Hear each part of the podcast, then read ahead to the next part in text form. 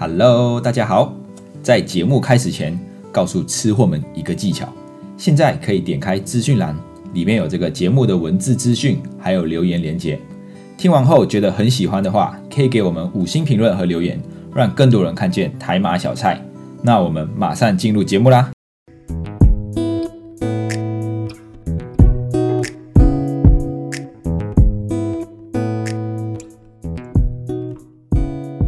阿巴卡巴，欢迎回到台马小菜，我是迪翁，一位漂洋过海来到台湾的马来西亚人。今天呢，要跟大家分享我最近买了一棵植物——女王鹿角蕨，所以我现在的 IG 搜索页面都是鹿角蕨哦，每天都在被烧。因为这个鹿角蕨它总共有十八种品种，所以我看到每一种都觉得哇，好漂亮哦，我好想要拥有哦，所以我就买了我第一颗女王鹿角蕨。那大家都知道，这个 I G 的搜索页面，只要你搜索过相关的东西，那它之后显示显示出来的都是类似的东西。比如说，你点开男生的 I G，打开那个搜索页面，一定是看到有 sonapo 的漂亮妹子。因为我最近在找这个鹿角蕨，所以这个我搜索页面显示的很多都是类似鹿角蕨的东西。那我就找了很久，那后来我就在虾皮决定啊，要要买这一间的鹿角蕨了。那刚入门就买了一颗比较好养的品种，就是女王鹿角蕨。因为鹿角蕨其实也不便宜，我买那一颗七百八十块，然后加运费六十块。那在下批买东西哦，一定是最期待的东西就是到底什么时候到货，然后最开心的时候就是开箱的那一刻，对吧？因为这个就是网购的乐趣啊。那一般来说，这个店家如果出货了，大概一到两天就会到货。所以我从下单的那一天起，我每天都在刷新，看那个店家到底什么时候去寄货，然后 Seven 什么 Seven 什么时候开始发货。终于啊，等到这个星期天早上醒来的时候，我就看到，哎，Seven 那边已经发货了。所以也就是说，今天应该就会送到我这边的超商了。所以我就一直很期待，很期待，一直等，一直等。我从早上等到中午，从中午等到晚上，还是没有收到，我就有一阵这种失落感。我想，怎么会这么久呢？难道是司机发生什么事了吗？我就觉得很奇怪，我就点，我再点开虾皮来看，哇，一看不得了，发现了比什么时间到货还要严重的事情，就是就是我记错门市了，哇，我超傻眼的，我看到，诶，为什么收件人是写黄佩珍，结果是我寄到佩珍在彰化附近那边的门市，唉，超无言的，因为我之前有买一个 iPad 的保护壳送给佩珍啊，就送到彰化，所以这个系统就预设了上一次的取货地点。然后悲剧就这样发生了，我就所以我就赶快跟佩珍说：“哎哎哎，我有件事情要跟你说，我买了一个东西，然后取错那个取货地址我写错了，寄到你那边去。”他也觉得他听完之后他也觉得很傻眼，说：“我到底买了什么东西？怎么会寄错门市啊？”但是我还不敢跟他说我买了鹿角蕨啊，因为他会问我我买什么，我就转移话题哦，没有啦没有啦，我就买一些东西而已啦，因为我怕他会说我乱花钱。他说多肉都种不好了，还要买鹿角蕨。而且又鹿角蕨又很贵，但是我觉得七百八十块应该算不会很贵吧？因为我看到很多间，然后这一间是价格中间啊，CP 值也蛮高的，所以我才定了。但是纸始终是包不住火啊，最后我还是跟他说：“哦，没有，我买了鹿角蕨啦。”因为之前我就跟他说我很想要种啊，之前只是想而已。那我就跟他说：“没有，我是行动派的。我想完之后马上就动手，我马上就下单，马上就行动了。结果隔一天真的就这个这个货就送到。”脏话的门市，然后黄佩珍就莫名其妙的带一棵植物回家，然后再从脏话寄回来高雄这里，所以这一棵植物哦，从台北发货，然后送送送送到脏话转运站，再从脏话送到终点站高雄啊，几经波折，终于收到了，所以我就开始了我这个种鹿角蕨的这一条路啊，也就是大家说的入坑啊，因为着迷之后，你就会永无止境的一直买，再买更多。像我现在每天打开 IG、脸书都是鹿角蕨，都是鹿角蕨啊！前两天我又差点又想要再买一颗，因为那个群主就会有丢啊，说他们卖这个新的小芽，然后就比较便宜，然后我就想说，好，我又想要买了，可是后来想想不要，还是先把这一颗种活了，那再买下一颗比较好。但是呢，虽然我现在开始种鹿角蕨哦。但是我我的多肉还是有好好的在照顾它们，我不会因为鹿角蕨就遗弃它们了，毕竟它们还是很可爱，好还是我之前有种过一段时间，还是有感情的，只是可能暂时不会再增加新的多肉了，除非啊，除非看到很喜欢的啊，那才有可能还会再买，不然就是佩珍看到漂亮的啊，他就会买。啊，他买了之后就是我在照顾。像有一次我们去逛这个植物的市集，然后他就看到一颗叫做黑法师，他觉得很漂亮哦，不是那个游戏王卡那个黑暗大法师哦，不是那个，是多肉的黑法师。然后他觉得很漂亮，他就买了。买完之后啊，就是说交付给我照顾，结果就被我种死了。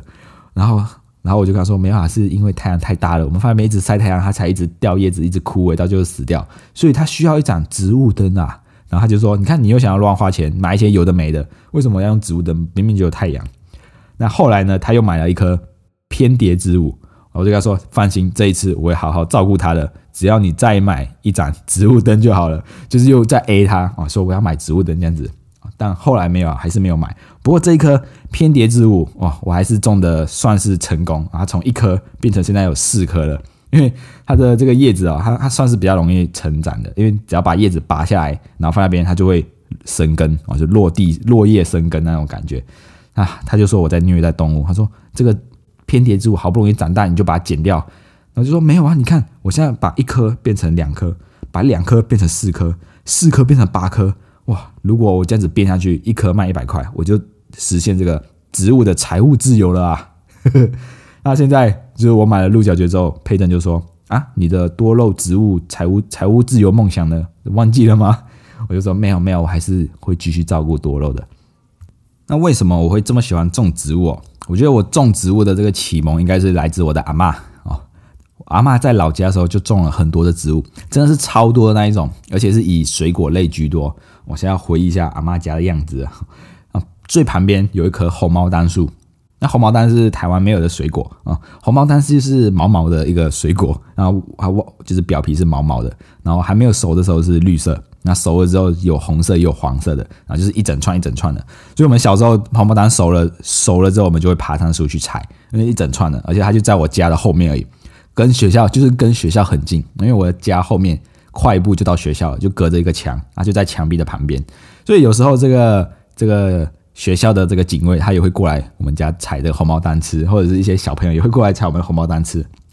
那时候还小，就就会觉得他们是小偷。小偷为什么要偷采我们的东西？啊但不知道这个原来是阿妈说哦，他们阿妈跟他们说，你们可以来采，因为反正放那边没有人吃，它也是坏掉。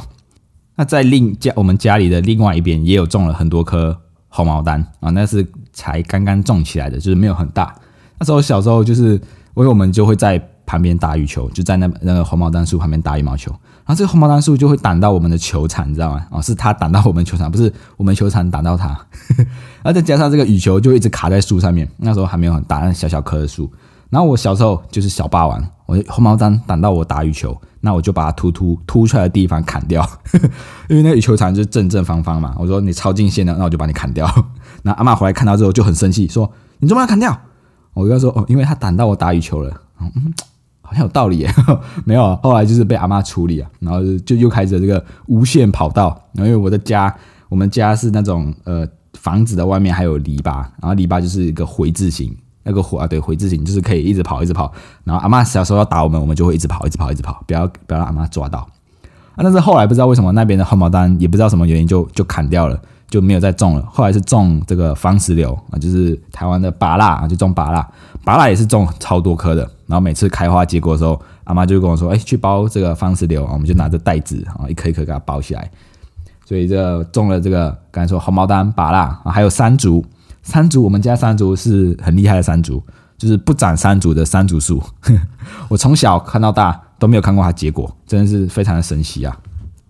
然后还有这个凤梨哦，还有石榴，还有椰子树。小时候。我的我国嗯也没有很小，应该国中差不多时候，我就会自己搬。如果想要吃吃这个椰子，喝椰水，喝椰汁啊，我就会搬这个楼梯，然后去到这个椰子树下，然后打开，然后就去采这个椰子，然后还会再自己自己砍椰子。所以我的同学都觉得我很神奇，怎么好像什么都会？就是因为小时候就是家人有教啊，要怎么砍椰子，要砍哪里砍哪里，然后就是这样啊，想喝椰子自己采自己砍。那除了椰子树，再过来有芒果哦，还有芒果树。那芒果树，像我们小时候芒果熟的时候啊，那些大人就会拿着这个钩子啊，把它绑在那个长长的竹子上面去勾芒果，然后我们小孩子就在底下拿一个大大的布去接着，啊，而且那个布要抓很紧哦，如果你没有抓紧，因为那个芒果掉下来很很用力嘛，如果没有抓紧，它就会摔在地上，然后就烂掉。呃，而且我们还要往上看，就是还要小心这芒果确定不会砸到我们，我们要跟着，好，在它掉哪里我们就跑哪里，掉哪里我们就跑哪里，所以我们就想，哎，左边左边左边一点，左边一点，右边一点，右边一点这样子啊，啊，对，这个是我们小时候捡的采芒果的这个回忆。那后来那棵芒果树好像砍掉了，因为好像太大棵了，后来就砍掉了。那芒果树再过来，还有还有种柚子，这种菠萝蜜。还有释迦啊，释迦在我们那边叫红毛榴莲，因为它长得有点像榴莲，有点刺刺的。还有龙眼啊，还有香蕉。那时候我们家里除除了家里有种香蕉之外，我们在另外一个园地也有在种香蕉，就是一块地。然后我们爸爸去买了这个树香蕉树的树苗，小小颗的哦。那我们就是先就是从很最小颗，然后种到长大，然后再再结果，然后采收。我那时候真的很辛苦啊，因为这个。太阳很大，然后我们要在边挖洞，然后把这个这个香蕉的幼苗放进土里，然后再把它埋起来，然后再看它从这小小一颗，然后浇水、施肥、除草啊，然后一直照顾它长大，然后还要去，我觉得最还要，因为它长大之后，它底下其实还会再生很多的小树苗。那为了不要这个营养不要被抢掉，我们还要它长出来之后，我们还要把它砍掉，就是把小小颗的割掉，不要让它长大，然后还要留一颗啊，因为香蕉树一次只会结。一次果啊，就是它结一次香蕉之后，然后就它就要把它砍掉，因为它就不再结果，所以我们要留一颗小幼苗啊，让它继续再生长啊，然后再长大之后又重复这样的一直一直巡回。而且在香蕉熟的时候，最怕就是两件事情啊，第一件就是遇到这个生病啊，因为只要一棵有一棵香蕉树生病，有可能它就会传染到另外一棵。那如果你一整片这个园地都的香蕉都生病哇，那你可能这一次就做白工了。那另外一个就是它要熟的时候，你还要反小偷。有些小偷啊，就会趁晚上哦没有人的时候啊，就进去偷采啊。你辛辛苦苦照顾到这么大，然后要收成的时候，结果被人偷掉哦，那就是真的是一整个辛苦，一整个这个时间的辛苦都浪费掉。所以那时候香蕉快要熟的时候，哦，爸爸还还会晚上还会到这个原地去去看，去监监控，而不是监控，就是去那边看一下，呃，有没有有没有奇怪的人在那边，或者是请一些其他的员工在那边住啊，就是当一个警卫这样子啊。那除了香蕉以外啊，我们还有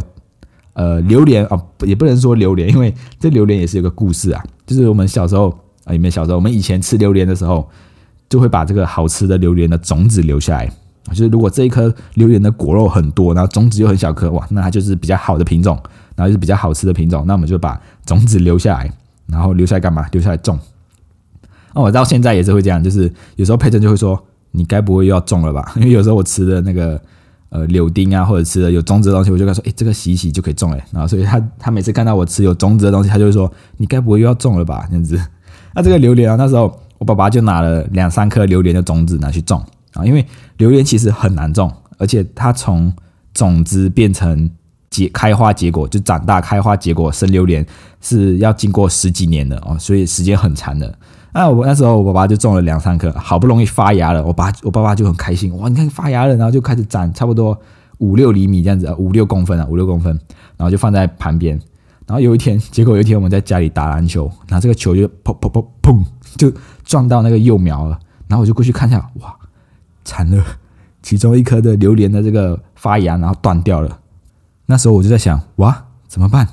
我要去自首吗？我要跟爸爸说是我弄死的吗？像那个华盛顿砍倒樱桃树一样哦，后来他诚实的告诉爸爸是他砍死的，然后爸爸就原原谅了他。但是我想想，没有啊，我手上没有斧头诶，我爸应该不会轻易的原谅我吧？但后来好像我也忘记到底有没有说了，只是后来那一棵树那一棵那个榴莲的幼苗就真的死掉了。呃，另外几棵好像后来是种种不成功，还是有种成功，然后被拿去别的地方种了，我也忘记了。反正我们家里现在没有榴莲树。不然有榴莲树其实也蛮危险的哦，因为榴莲长了长熟之后它是自己掉下来了，如果不小心被这个榴莲砸到就不好了。但是我们小时候哦也会去别人的这个榴莲园里面偷捡别人的榴莲啊，因为榴莲熟了之后它就掉下来嘛。那如果榴莲这个园主他没有及时来把这个榴莲捡走哈，那就放在里面啊。那我们这些小孩子啊小屁孩就会成群结队去偷捡别人家的榴莲，然后还要偷偷小心，就是不能被发现，然后。以前我们小时候还会就是派人哦，我们可能一群人十个还是五个，我们就派几个人在这个路口啊当这个呃吹哨者啊，就是如果有人来就赶快告诉我们哦，然后剩下的我们就进去里面捡榴莲啊，然后头要戴着这个安全帽，不然这个榴莲掉下来砸到头真的是这脑袋开花啊，所以我们小时候就会这样子去偷捡别人榴莲。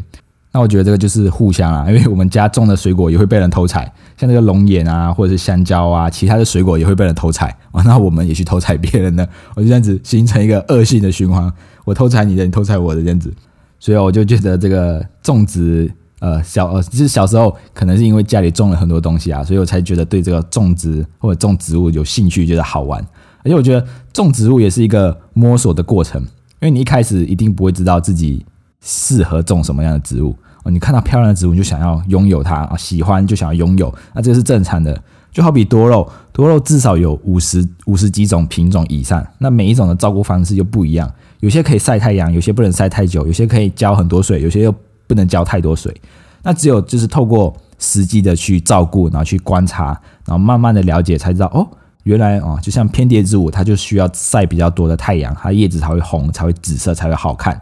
那其他的像蕨类啊，这个鹿角蕨或者其他蕨类植物，它就喜欢比较潮湿、比较温暖，然后通风的环境啊，所以就透过这照顾它的过程，然后去了解这植物的个性啊，或者或者是去了解到底要怎么去照顾这些植物啊。像我现在，我每天我都会上顶楼看看我的植物们，好像我把我的植物全部都放在顶楼，因为顶楼比较通风，然后晒得到太阳。那每天都会上去看他们，看一下，哎，今天有没有比昨天更大颗了？有没有长大？就像照顾小孩一样，每天看着他们长大。所以，如果有植物的爱好者，我觉得可以一起来交流交流。不然自己一个人种也很无聊啊，每天都只能跟植物讲话啊。现在有个同好爱好者啊，可以互相交流。好啦，那今天的这个分享就到这里了。如果喜欢今天的内容，欢迎动动手指头，滑到下方处留言评分五颗星，这样子可以让更多的人看见我们的频道。你们的支持是我们继续创作的动力，谢谢大家，我们下一次见，拜拜。